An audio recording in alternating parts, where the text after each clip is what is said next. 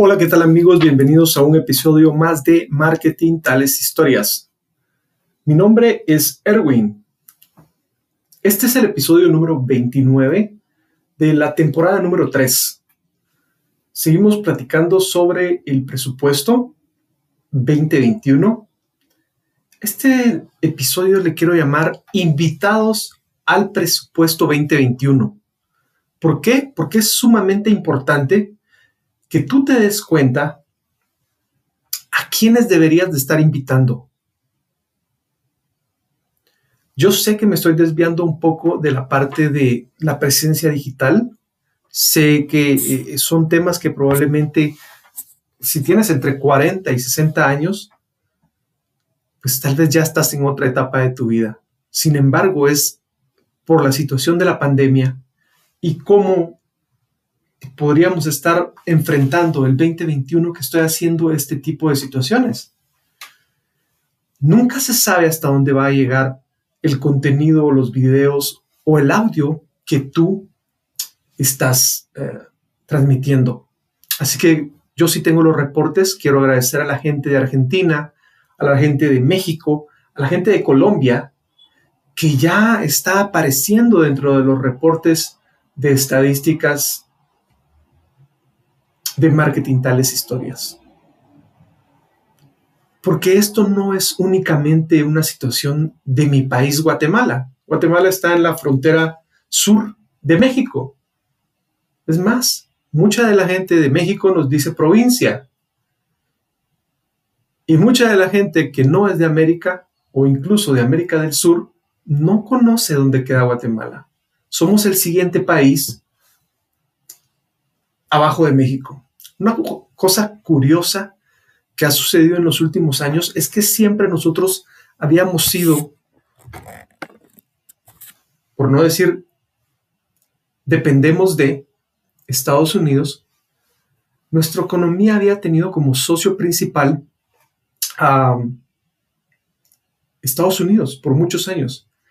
Y es hasta hace unos seis años, un poquito más, un poquito menos, que por primera vez Colombia pasa a ser el país que más invierte en Guatemala, es decir, el principal socio comercial en cuanto a inversión se refiere. Por eso es que hago mucha énfasis en dónde queda Guatemala y los beneficios que te podría brindar Guatemala al estar a la par ser vecino del tratado comercial más grande del mundo. Como ya te conté en otro episodio, pues sí, es un país del tercer mundo, catalogado como país del tercer mundo, y tienes que meterlo dentro de tu planificación. Porque definitivamente que el tercer mundo no se maneja igual que el primero ni el segundo me imagino que le llaman segundo mundo a esos países que van creciendo y van saliendo del tercer mundo y van llegando a, o escalando su economía a una velocidad bastante interesante o muy fuerte en los últimos años. Nunca me he preocupado por eso. Bueno, no me quiero desviar del tema. Este capítulo, en este episodio, voy a centrarme sobre lo que debería o qué personas deberías de estar invitando a el proceso de planificación. Eso difiere dependiendo del tamaño de tu empresa. Sin embargo, la metodología es muy similar. Ya pasamos la parte de que marketing era solo las personas o son los que hacen los anuncios, son los que hacen las canciones, son los que van a hablar a la radio y a la televisión, eso es una parte, no es lo más importante. Una de las partes más importantes de marketing es poder guiar a las empresas, es sondear las oportunidades externas. Ese es el trabajo de marketing. No es magia, es simplemente información. Para mi fortuna, cuando yo salgo del mundo corporativo, ya venía el Internet con mucha fuerza. Y entonces la información que únicamente estaba disponible, información de alto perfil, de muy buena calidad, que estaba disponible únicamente dentro del mundo corporativo, empieza a estar distribuida a través del Internet. Por supuesto, algunas con costo, o las mejores con costo. Pero también empiezan a funcionar las diferentes formas de cómo la gente llega, porque si no también, si ellos no se actualizaban, también empezaban a, a perder relevancia sobre las nuevas opciones que podrían estar saliendo o que, en efectiva, o que efectivamente salieron utilizando la estrategia de free, gratis, freemium, una parte gratis y otra parte pagada, cambiando completamente lo que ellos estaban acostumbrados a hacer antes del Internet. Entonces, para mi fortuna, cuando yo salgo de la parte corporativa, puedo seguir haciendo lo que ya estaba acostumbrado a hacer, solo que ahora del Internet. Y dependiendo del tipo de cliente que uno maneje, dependiendo del tipo de cliente o acuerdo que uno tenga con estas personas, estoy hablando del presupuesto también, pues así va a ser la información que tú vas a devolver. Dependiendo si es una historia, una industria en específico o si es en una empresa en específico, pues tú vas a pedir qué es lo que necesitas. Pero si estamos hablando de medianas y pequeñas empresas, pues existe suficiente información dentro del Internet. ¿Y por qué te lo estoy diciendo? Porque te voy, me voy a enfocar como que en estos momentos tu intención podría ser desarrollar una empresa o mantener la que ya tienes. ¿Por qué? Porque si eras empleado de una empresa, estamos hablando entre 40 y 60 años, y ante esta situación se vieron obligados a modificar toda su estructura, pues algo tienes que hacer. Entonces voy con esto. Mucha gente, sin importar el tamaño de las empresas, porque eso viene cultural, eso viene de cómo lo hacen las empresas, en su proceso de planificación normalmente está la persona de finanzas, pues porque él tiene los números. Está el dueño o el gerente, porque él es el que tiene que tomar la decisión.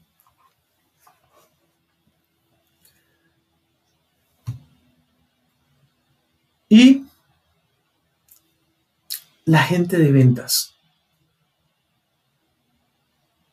Y es por eso que le quiero dedicar un episodio a este punto.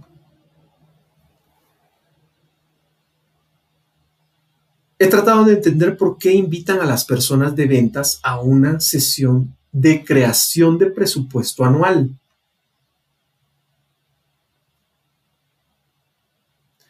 He escuchado y he visto muchas, muchos argumentos y muchas personas y al final lo que yo he podido captar del por qué lo hacen de esa forma es porque en teoría alguien les vendió la idea de que ellos tenían el conocimiento del mercado y de que ellos conocían a los clientes. Y no, no me equivoco cuando digo, les vendieron la idea. Efectivamente, ese es el trabajo de ventas. Pero en el caso de los presupuestos, en el caso de tu empresa, no debería ser así. O no necesariamente debería ser así. Como te digo, esto es un episodio más de Marketing Tales Historias, donde la idea es de que aprendamos juntos. Yo no te estoy diciendo que si lo haces de esa forma esté mal. Solo te estoy diciendo cómo en otros lugares la mentalidad y la forma de actuar y la forma de hacer el presupuesto es completamente diferente. En otros lugares, en otras empresas, más grandes incluso, la gente de ventas no entra a las sesiones de presupuesto.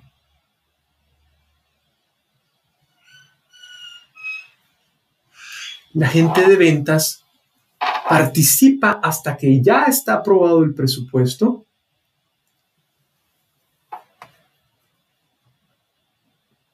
No en la parte de cuando se diseña.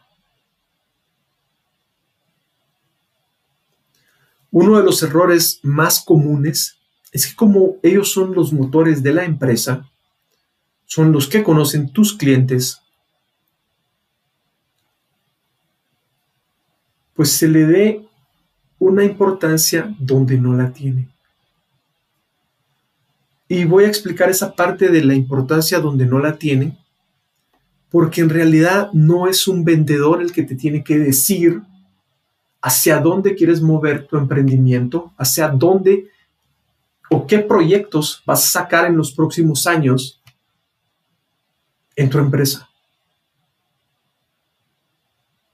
Eres tú como dueño, eres tú como gerente el que va a definir esos proyectos.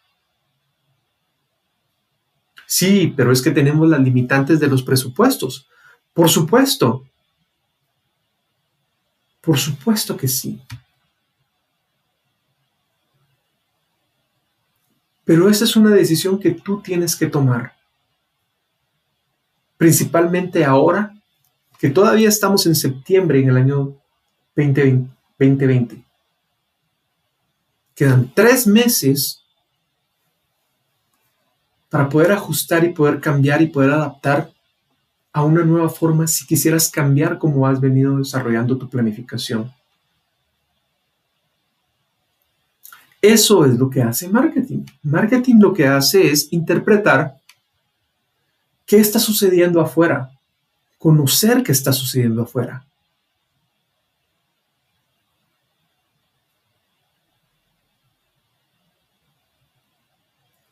Trabajamos muy de la mano con la gente de finanzas, pero eso es solo una parte del presupuesto.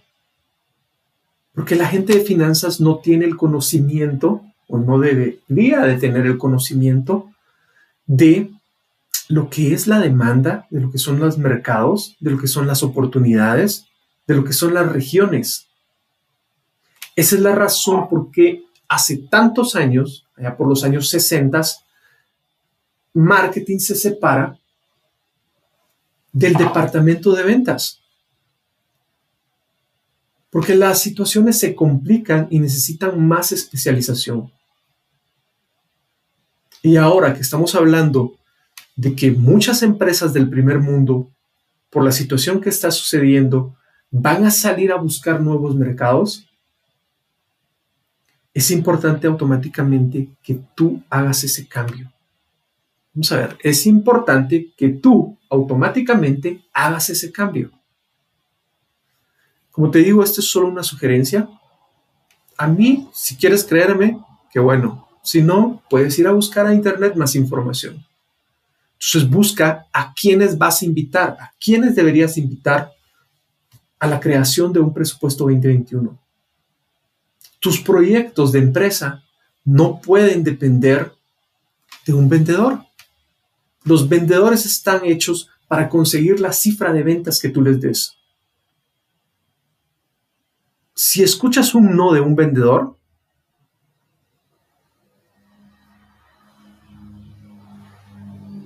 bueno, entonces llama a recursos humanos. Así de sencillo es la instrucción.